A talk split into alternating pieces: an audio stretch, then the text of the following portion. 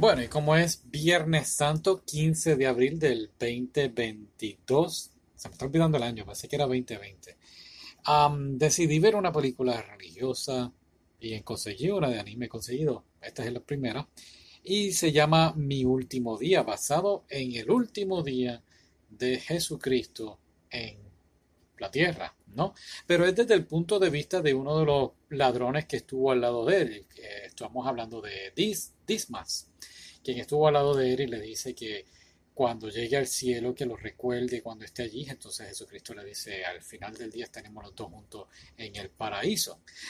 Así que vemos la perspectiva de él, cómo él se convirtió en un ladrón y ve cómo Jesucristo está siendo maltratado por algo que pues solamente es algo que, que la gente no le creía en aquella época. Algunos, algunos sí, algunos no. Si no sabes quién es Jesucristo, has vivido en otro mundo o no estás muy pendiente de la religión.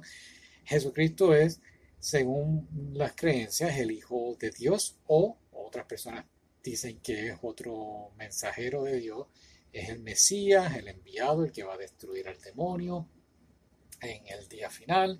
Y este es un proceso por el cual él pasó para, desde el punto de vista cristiano, para limpiar nuestros pecados.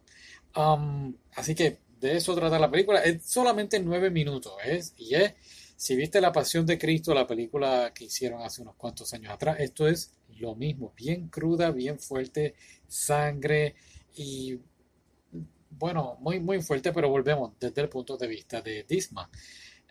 Me gustó mucho porque pasó en en el Evangelio, no inventaron nada fuera de lo común, excepto el final, que pues Jesucristo cumple la promesa que le hizo al, al hombre.